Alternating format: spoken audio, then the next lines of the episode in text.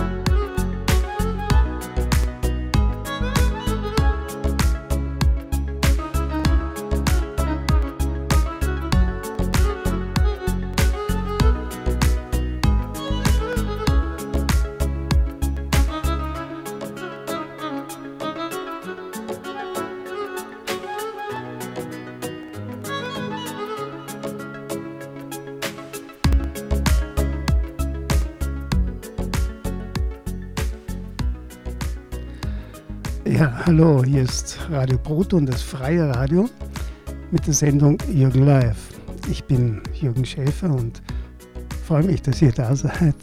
Also euch herzlich willkommen an diesem schönen Sonntag, Adventssonntag, Vormittag.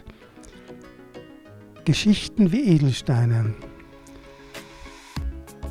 Der Joachim Ernst Behrendt, den ich ja in dieser Sendung schon öfters zitiert habe, der Jazzpapst, aber auch spirituelle Mensch, ähm, hat ein Buch ähm, veröffentlicht, das heißt eben Geschichte, Geschichten wie Edelsteine, in dem er Parabeln, Legenden, Erfahrungen aus alter und neuer Zeit zusammengefasst hat. Und daraus werde ich heute lesen.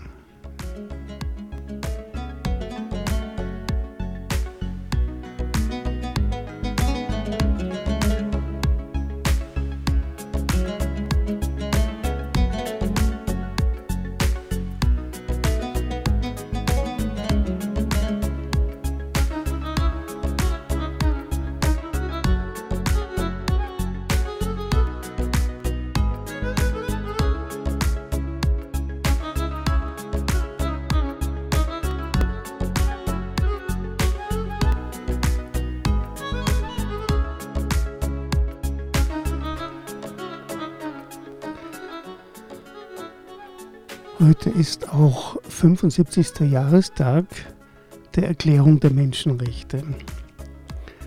Ähm, da muss ich etwas dazu sagen, denn ich will ja keine ähm, realitätsferne, idyllische Sendung anbieten mit schönen Geschichten, die man konsumieren kann, sondern ähm, es soll sich um uns gehen, um die echte, um die Realität. Und da fällt mir auf, dass wenn es um die Menschenrechte geht, denke ich als erstes vor einem Jahr, da war eigentlich nur die Ukraine in aller Munde und jetzt äh, taucht sie eher an zweiter Stelle auf, obwohl sich da gar nichts geändert hat.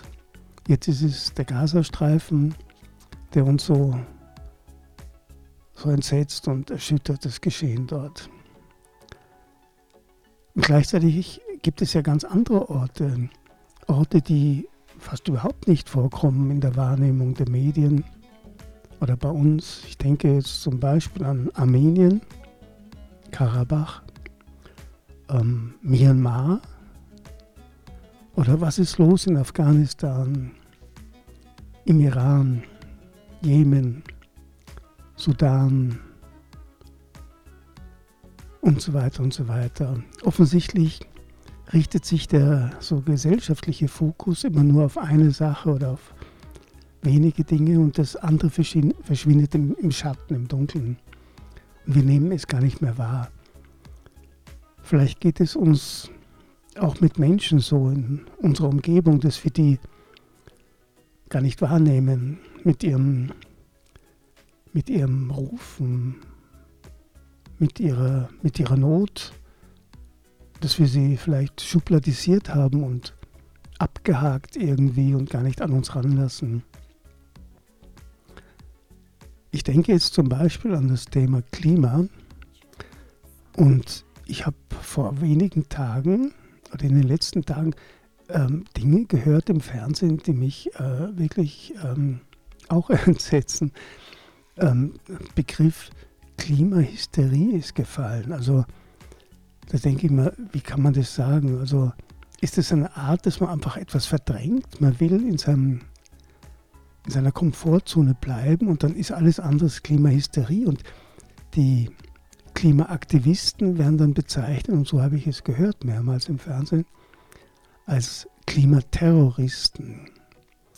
Und dann wird von ihnen nur wahrgenommen, dass sie halt dann Staub produzieren oder ähm, ja, so wie wenn sie verrückte Querulanten wären, die einfach Spaß daran haben, die Gesellschaft zu ärgern.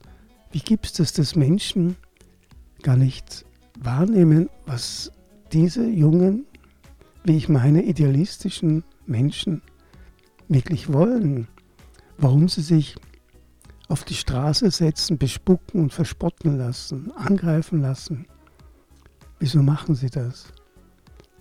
Weil sie meinen, eine Botschaft unbedingt verbreiten zu müssen, nämlich dass das ist, wir sind nicht in, in, in einer, nur einem Klimawandel, wir sind, eigentlich schon am Beginn einer Klimakatastrophe.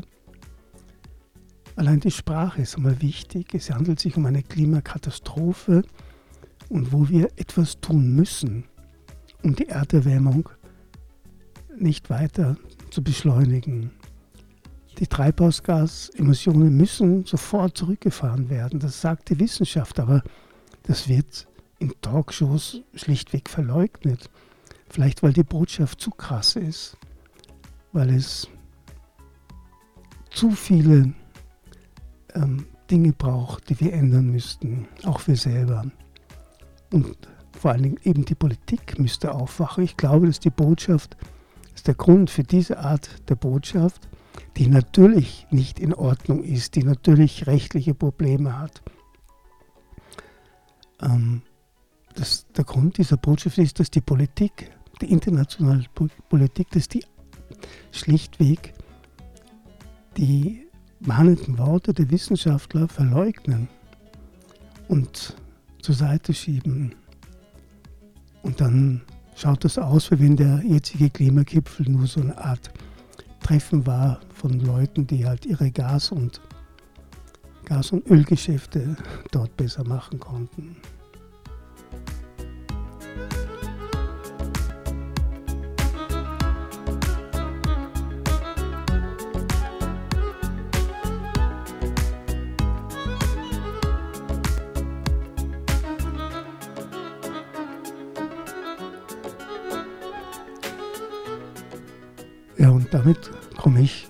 Ersten Geschichte.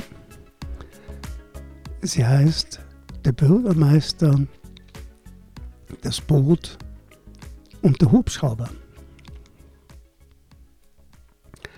Eine Geschichte aus Bangladesch, dem Land mit den furchtbaren Überschwemmungen, die vom Ganges her weite Gebiete überfluten, weil oben im Himalaya die Wälder so rücksichtslos abgeholzt werden.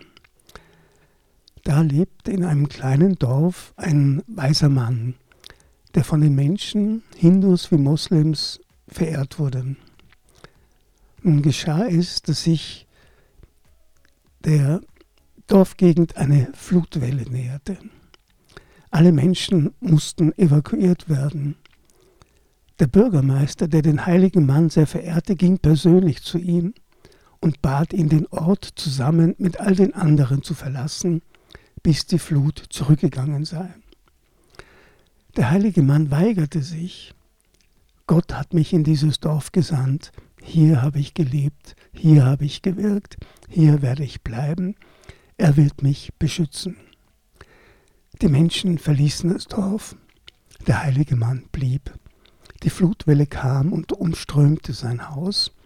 Er musste, um sich zu schützen, ins erste Stockwerk hinaufsteigen von wo er auf die gurgelnden Wasserströme herabsah.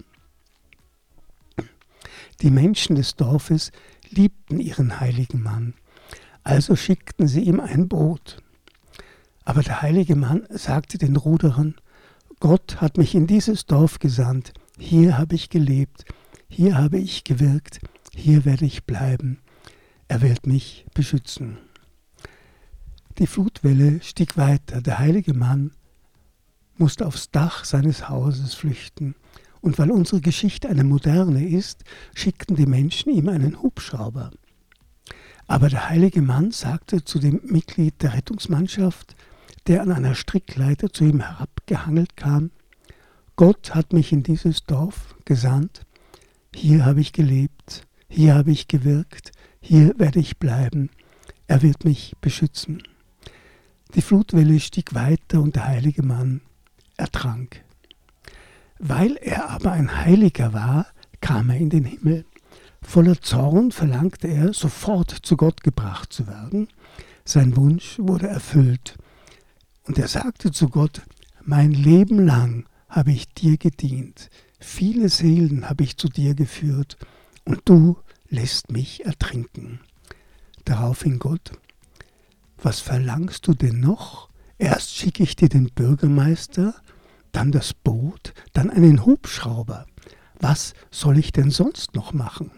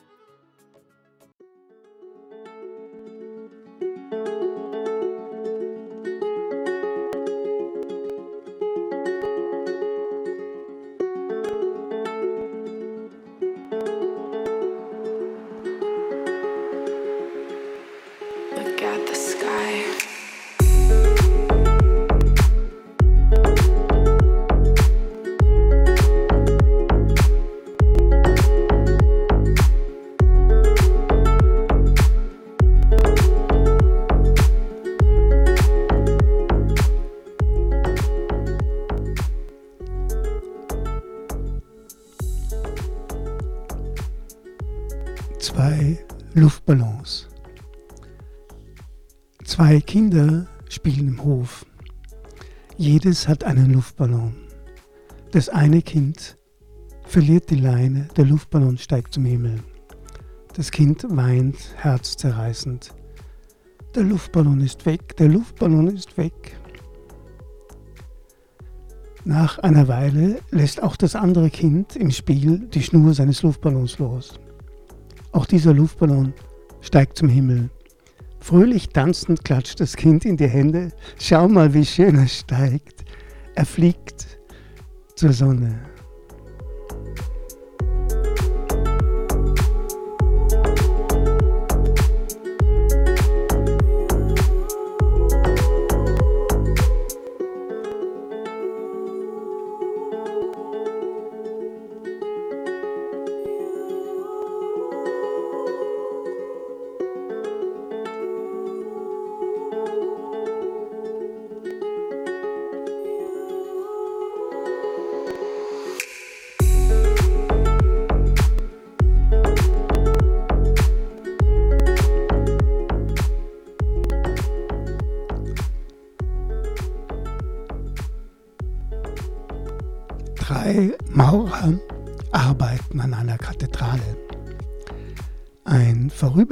Vorübergehender fragt den ersten, was er da tue. Die mürrische Antwort, na, sehen Sie doch, ich maure. Ein paar Schritte weiter arbeitet der zweite Maurer. Auch er wird gefragt und antwortet, ich ziehe eine Mauer hoch. Schließlich die gleiche Frage an den dritten Maurer. Der sagt voller Stolz, ich helfe eine Kathedrale bauen.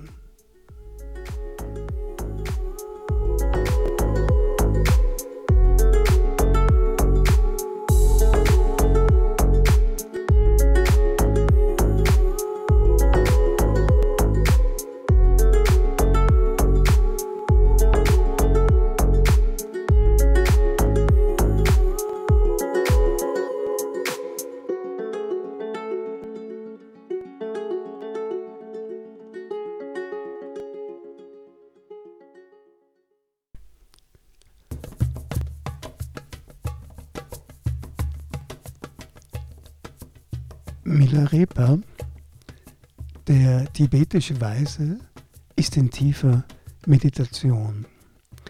Da erscheinen am Eingang seiner Höhle drei kriegslüsterne Dämonen. Sie lassen ihre blutigen Schwerter rasseln, klappern mit verfaulenden Totenschädeln und dringen unter Kreischen und Heulen mit wüsten Beschimpfungen, umgeben vom Gestank verwesenen Fleisches, in die Höhle ein. Milarepa aber lädt sie mit einem liebenswürdigen Lächeln ein, an seinem Feuer Platz zu nehmen und mit ihm Tee zu trinken. Versetzt dich denn unser Anblick nicht in Angst und Schrecken? fragen die Dämonen. In keinster Weise, antwortet Milarepa. Ich bin dankbar, dass ihr gekommen seid, denn ich befinde mich auf dem Pfad der Heilung.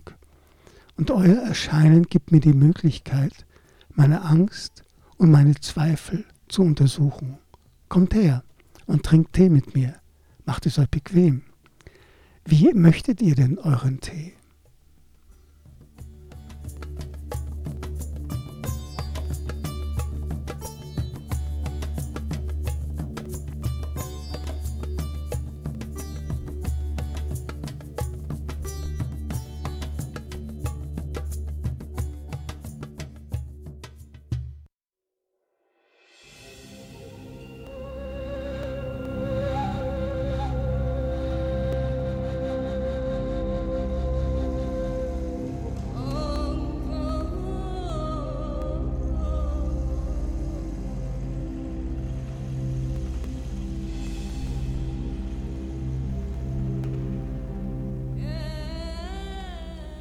Der Spielmann und die Nachtigall. Es war einmal ein Spielmann. Auf seinen Wanderungen durch die Welt hörte er in einem verzauberten Wald eine Nachtigall. Er spürte sofort, diese Nachtigall singt für mich. Er nahm seine Flöte und antwortete ihrem Gesang. Der Vogel antwortete seinerseits und es entstand ein Duett zwischen Mensch und Nachtigall. Als die Musik der beiden immer schöner wurde, begann der Spielmann die Nachtigall zu lieben. Darüber wurde die Musik noch wunderbarer. Denn die Nachtigall spürte die Liebe und antwortete ihm liebend. Als aber die Liebe groß genug war, verwandelte sich der kleine Vogel in das, was er von Anfang an gewesen war, in eine wunderschöne junge Königstochter. Äh, nicht nötig, das Ende der Geschichte zu berichten.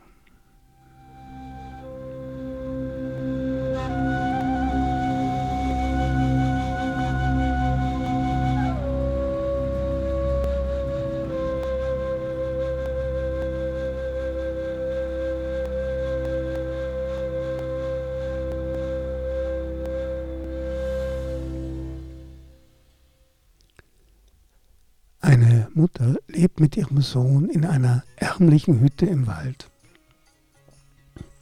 Eines Tages schickt sie den Sohn Holz suchen. Der Junge findet, versteckt unter verdorrtem Reisig, einen goldenen Schlüssel. Er fragt die Mutter, wo ist das goldene Schloss zu dem Schlüssel? Die Mutter, jemand hat diesen Schlüssel verloren und du hast ihn gefunden. Das ist alles. Nein, sagt der Junge, es ist nicht einfach ein verrosteter Schlüssel, es ist ein goldener Schlüssel. Die Mutter, auch goldene Schlüssel können verloren werden. Der Junge, ich habe den Schlüssel gefunden, nun muss ich auch das Schloss finden, zu dem der Schlüssel passt. Der Junge macht sich auf die Wanderschaft. Nach Jahren des Suchens entdeckt er ein wunderschönes Schloss, das auf, einem Berg über einer Stadt steht. Wieder, wie schon so oft vorher, versucht er, ob sein Schlüssel passt. Und diesmal klappt es. Er öffnet das Tor. Eine schöne junge Prinzessin begrüßt ihn mit den Worten, ich wusste, dass du den Schlüssel finden würdest. Für dich ließ ich ihn fallen im Wald, sei willkommen. Dieses Schloss und alles, was darinnen ist, sind dein. भवान् Sivan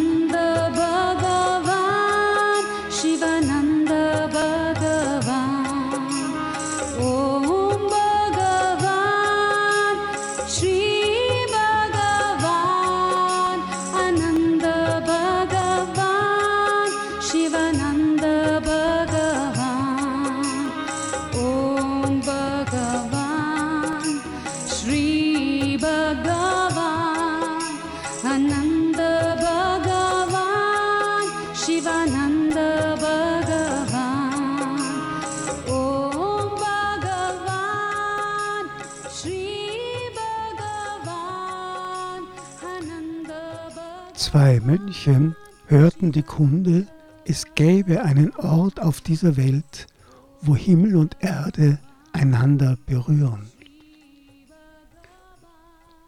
Wer diesen Ort gefunden habe, der finde alles Glück des Himmels und der Erde.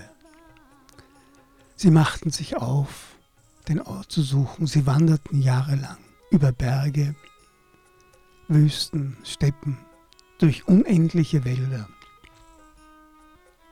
vergeblich. Eine Tür sei dort, so hatten sie gehört. Man brauche sie nur öffnen und eintreten. Endlich schienen sie gefunden zu haben, was sie suchten. Sie standen vor der niedrigen Tür, öffneten sie, senkten den Kopf und traten demütig ein. Als sie aufschauten, sahen sie, dass sie in ihrer eigenen Klosterzelle standen. Shivananda Bhagavan,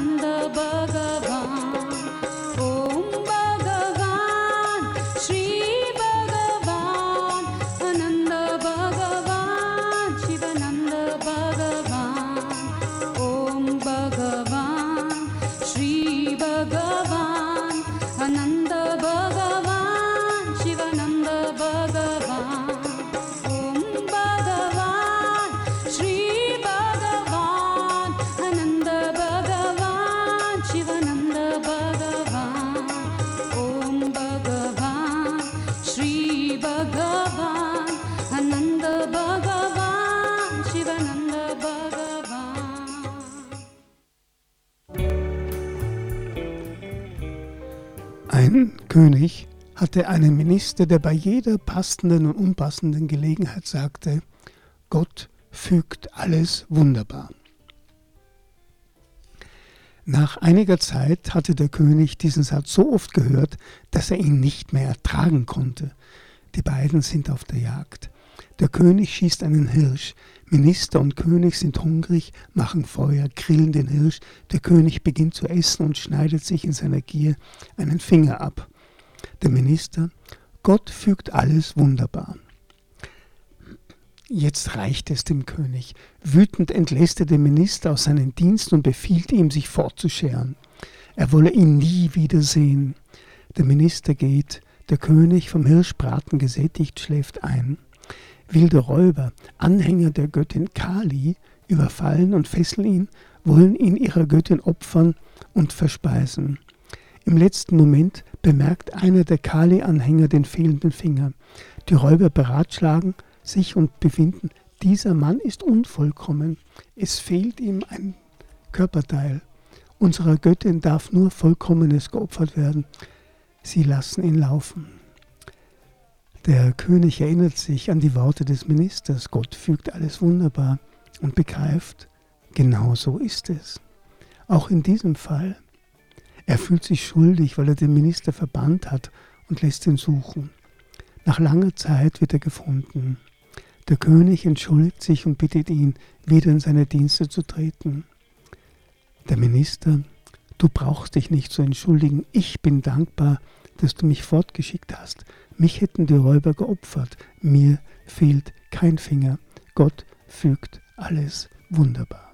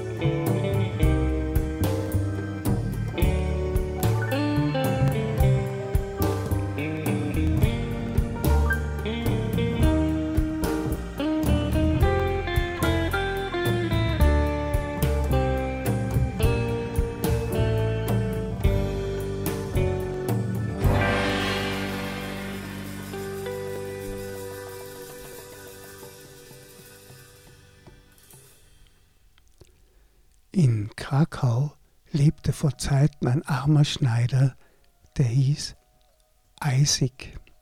Diesem Eisig träumte eines Nachts, er solle nach Prag wandern und dort an der Brücke über die Moldau solle er graben, dann würde er einen Schatz finden. Weil ihm das dreimal hintereinander träumte, packte er das kleine Bündel seiner Habseligkeiten und wanderte los. In Prag, an der berühmten Brücke mit ihren Statuen links und rechts und der goldenen Burg auf der anderen Seite des Stromes, sah er sofort, dass er doch hier unmöglich graben könne. Denn dort herrschte auch vor zwei Jahrhunderten, als diese Geschichte spielte, reger Verkehr.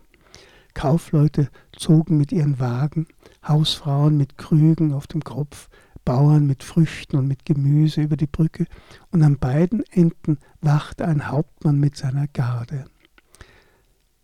Was würden die Leute sagen, wenn ich hier zu graben anfinge? musste sich Eisig fragen. Weil er nun aber den weiten Weg von Krakau nach Prag gewandert war, kam er jeden Tag an die Brücke und überlegte, wo mag denn mein Schatz liegen? Gesetzt den Fall, ich könnte hier graben, wo würde ich das tun? Allmählich fiel das der Wache auf. Schnell war Isaac eingestuft als verdächtiges Objekt, womöglich Terrorist des 18. Jahrhunderts.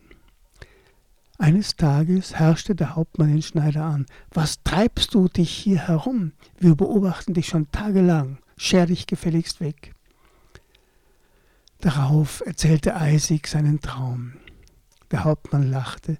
Wo kämen wir hin, wenn wir träumen, trauen würden?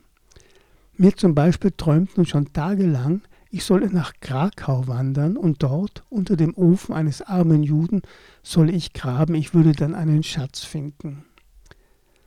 Eisig verneigte sich tief, bedankte sich, wanderte zurück nach Krakau, nahm die Steine unter seinem Ofen fort, grub dort und fand den Schatz. Später, als Eisig der berühmte und heilige Rabbi Eisig des Chasidismus geworden war, erzählte er oft diese Geschichte und jedes Mal, wenn er das tat, fügte er an, grab nicht woanders, grab bei dir.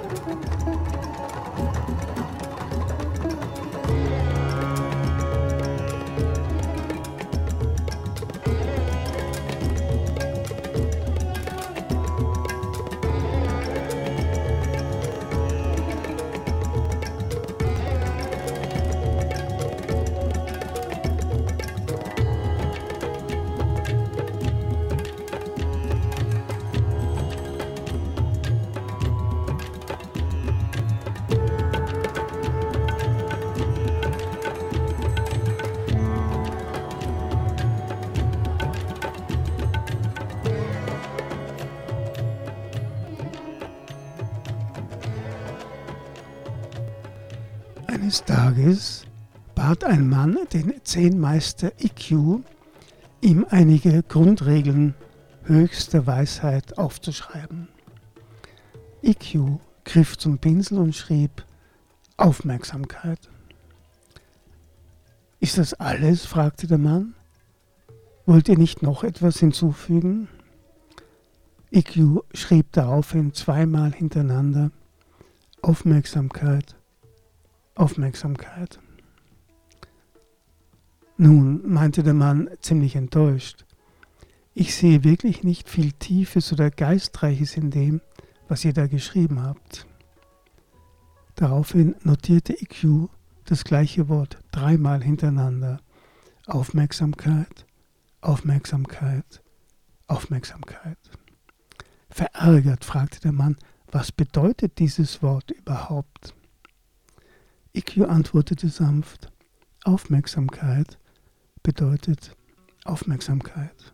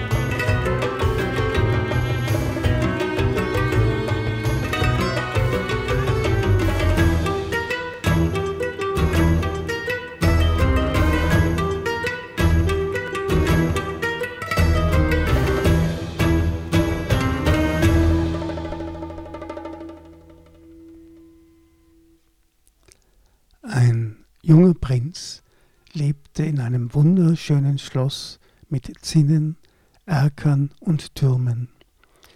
Er war unermesslich reich, aber einsam und traurig.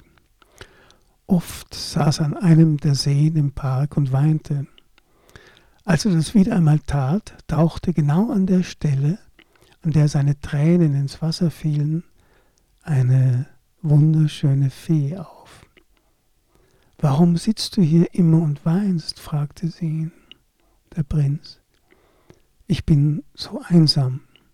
Die Fee, kann ich dir helfen? Der Prinz, lehre mich lieben. Die Fee, nichts leichter als das, stieg aus dem Wasser und lehrte ihn lieben. Weil das so gut war für beide, lud der Prinz die Wasserfee ein, in sein Schloss zu kommen und mit ihm zu leben. Als die beiden das goldene Schlosstor erreicht hatten, wollte es die Sitte, dass er sie auf seinen Armen über die Schwelle trug. Aber die Fee, all das Silber und Gold, die Diamanten und die wunderbaren Alabasterarbeiten erblickend, erstarrte vor Staunen und Ehrfurcht. Der Prinz, ihr erstarrend fühlend, ließ sie vor Schreck auf das Steinmosaik im Boden seines Schlosses fallen. Die Fee zersprang in lauter kleine Stücke, die denen des Mosaiks ähnelten. Der Prinz aber begriff, dass er das Glück, das eben gefundene, schon wieder verloren hatte. Er kniete nieder, sammelte all die vielen kleinen Stückchen in ein kostbares Tuch, trug das Bündel zum See und ließ unter Tränen Steinchen für Steinchen ins Wasser fallen. Als keine Steinchen mehr übrig waren und sich das Wasser beruhigt hatte, sah der Prinz, immer noch unter Tränen, vom Wasser gespiegelt, sein Bild. Er sah, wie schön er war. Und er begriff, dass er all die Schönheit, nach der er sich so schmerzvoll gesehnt hatte, selber besaß. Es gab keinen Grund, sie woanders zu suchen. Er nickte dem Wasserspiegel zu und sagte, Danke, ich habe verstanden. Er lächelte und hörte auf, traurig zu sein und sich einsam zu fühlen. Und wie die Geschichte berichtet, blieb er auch nicht mehr lange allein.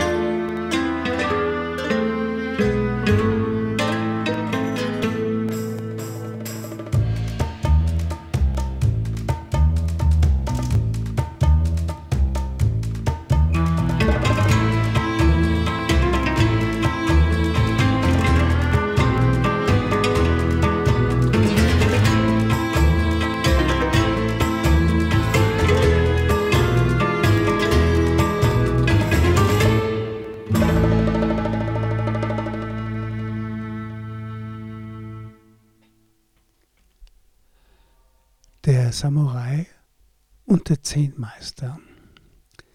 Einer der mächtigsten Samurai des alten Japan kommt zum Zehnmeister Hakuin. Er verbeugt sich ehrfurchtsvoll und fragt, Herr, ich möchte wissen, worin der Unterschied zwischen Himmel und Erde besteht. Der Zehnmeister mustert den Samurai von oben bis unten und antwortet, ich würde dir das ganz gern sagen, aber ich habe Zweifel, ob dein Scharfsinn ausreicht, es zu verstehen. Darauf der Samurai aufbrausend. Weißt du überhaupt, mit wem du sprichst? Hakuin, ich kann es mir denken, aber eben deshalb glaube ich, dass du so dumm bist, um den Unterschied zwischen Himmel und Hölle zu verstehen. Was? entrüstet sich der Samurai. Du wagst es, so mit mir zu reden. Hakuin, wer bist du schon? Und das komische Ding da an deiner Seite soll ein Schwert sein. Es sieht aus wie ein zu groß geratenes Buttermesser. Wütend zieht der Samurai das Schwert und will den Zehnmeister töten. Darauf dieser, siehst du, das ist die Hölle. Der Samurai versteht. Voller Ehrfurcht steckt er das Schwert in die Scheide und verneigt sich. Und das, sagt Hakuin, ist der Himmel.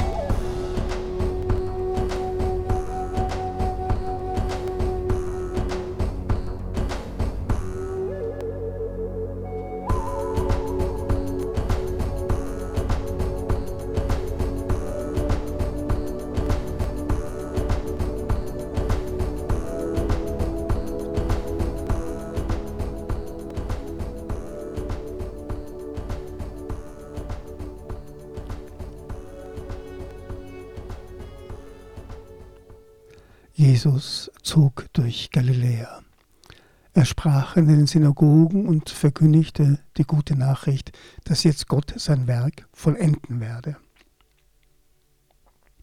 Er heilte die Menschen von Krankheiten und Leiden, Bald sprach man auch im benachbarten Syrien von ihm.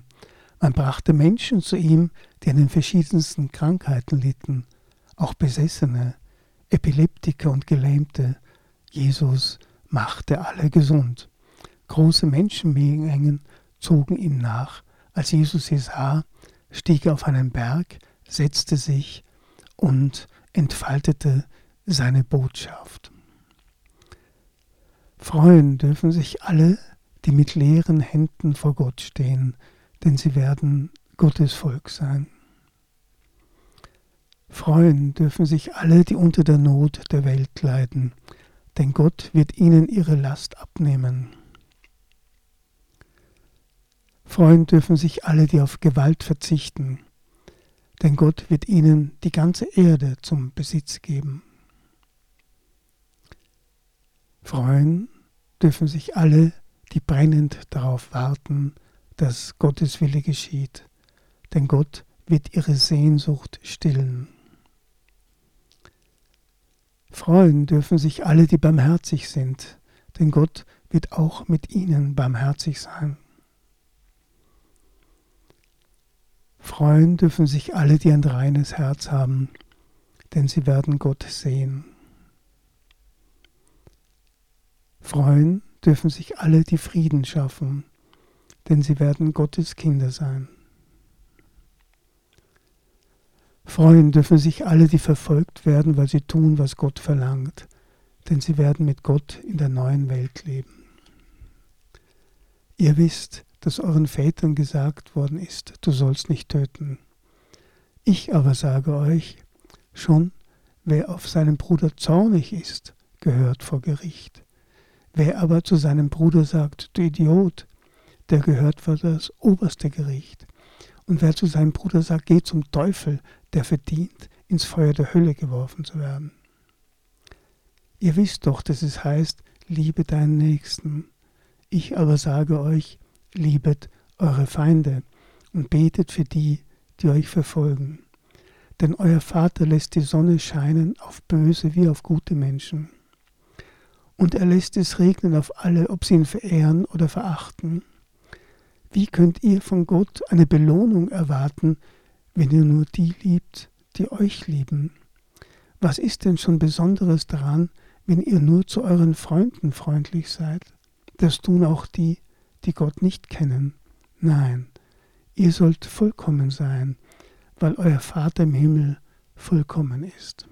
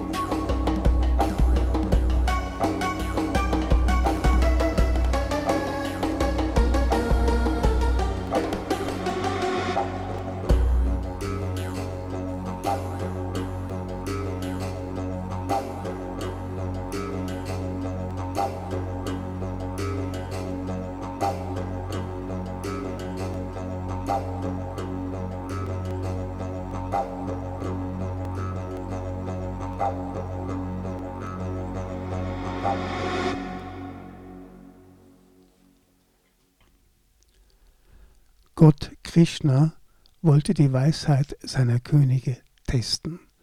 Er ließ den König Duryodhana, der für seine Grausamkeit, Gier und Habsucht bekannt war, zu sich rufen und sagte ihm, ich möchte, dass du dich auf die Reise machst und einen wahrhaft guten Menschen findest, bringe ihn bitte zu mir. Duryodhana versprach dies zu tun und machte sich auf die Suche. Nach Jahren der Wanderschaft kam er zurück zu Gott Krishna und berichtete, ich habe die ganze Welt bereist und überall nach einem wahrhaft guten Menschen gesucht, aber ich konnte ihn nicht finden. Alle Menschen sind grausam, gierig, habsüchtig und böse. Daraufhin ließ der göttliche Krishna den König Damaraya rufen, der für seine Güte und Selbstlosigkeit bekannt war, und befahl ihm, ich möchte, dass du dich auf die Reise machst und einen wahrhaft bösen und grausamen Menschen suchst. Wenn du ihn gefunden hast, bringe ihn bitte zu mir. Also machte sich Damaraya auf die Reise. Auch er war jahrelang unterwegs, überall nach bösen Menschen suchend. Schließlich kehrte er zu Gott Krishna zurück und berichtete, ich konnte nicht finden, was ich suchen sollte. Es mag Leute geben, die Fehler machen, vielleicht weil sie misshandelt oder unterdrückt oder irregeleitet wurden. Aber ich konnte niemanden finden, der böse ist. In ihrem Herzen sind alle Menschen gut.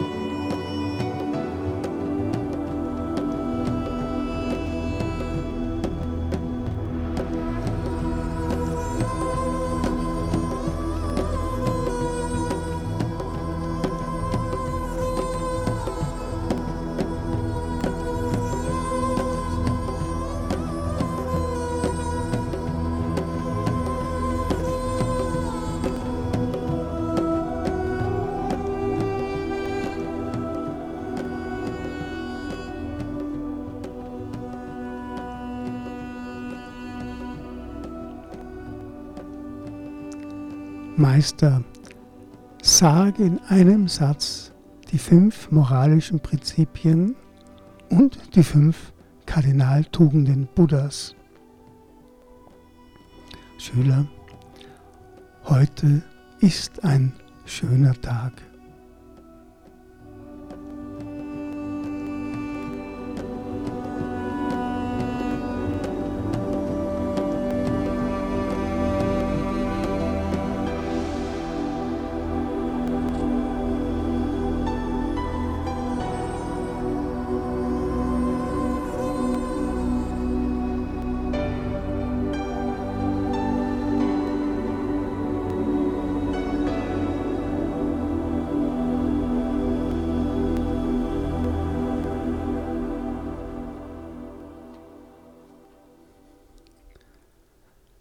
Waren Geschichten aus dem Buch Geschichten wie Edelsteine von Joachim Ernst Behrendt. Es waren viele Geschichten, etliche. Und da muss ich allerdings an etwas denken, was mir immer wieder einfällt, wenn es um Spiritualität geht. Und es geht ja eh immer um Spiritualität im Leben. Und zwar grab nicht viele kleine Brunnen, sondern grab einen großen. Also es ist nicht wichtig, viele Geschichten jetzt zu konsumieren. Im Gegenteil, das wäre dann zu viel, sondern wichtig ist, eine so richtig ins Herz zu lassen, klingen zu lassen, so in unseren Kern hinein zu lassen. Das, vielleicht hat es eine gegeben, die den einen oder die andere von euch richtig angesprochen hat. Das würde mich sehr freuen. Indem man so in seinem Herzen leben lassen kann und wirken lassen kann. Ich denke jetzt zum Beispiel an, an diese Geschichte vom Eisig, wo es am Schluss heißt, grab nicht woanders, grab bei dir. Eigentlich ist es in der Spiritualität immer so, dass sie dass es ein nach innen gehen ist, dass sie uns auffordert, zu uns selbst zu kommen. Ähnlich auch der Prinz, der so einsam und traurig war. Und dann heißt es, wisse das Bild, das bist du. Ja, es ist immer wieder, oder die Mönche, die draufkommen, Himmel und Erde berühren sich dort, wo sie leben, in ihrer Zelle.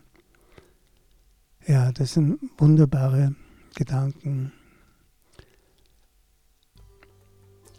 Von Rilke gibt es übrigens ein, ein Gedicht, aus den, also es ist aus den Sonetten an, Erf, an Orpheus, ähm, das ich hier noch lesen will. Mag auch die Spiegelung im Teich oft uns verschwimmen, wisse das Bild. Erst in dem Doppelbereich werden die Stimmen ewig und mild. In diesem Doppelbereich zwischen außen und innen, zwischen uns selbst und unsere Außenwelt und dazwischen, das, was sich da abspielt, was sich da tut, ist unser Leben. Erst in dem Doppelbereich werden die Stimmen ewig und mild. Ja, jetzt komme ich zum Schluss. Ich danke für das Zuhören und will noch ähm, für, äh, für mich selber Werbung machen, beziehungsweise für meine Bücher. Vielleicht sucht jemand ein Buch als Weihnachtsgeschenk. Die Buchhandlung Cervantes in Feldkirch, Kreuzgasse 20, ähm, hat meine Bücher lagernd. Das ist also das In der Liebe sein, ein Buch mit spirituellen Texten. Und das andere Buch zieht den Balken aus deinem Auge, das Mobbing an Jesus und an seiner Botschaft. Oder auch auf meiner Website jürgenschäfer.at kann man auch Bücher bestellen. Ich danke fürs Zuhören und nächste Woche am 17.12. gibt es Worte des Dalai Lama. Und ich wünsche noch einen schönen zweiten Advent, eine friedliche, gute Woche. Alles Gute, danke fürs Zuhören. Ciao.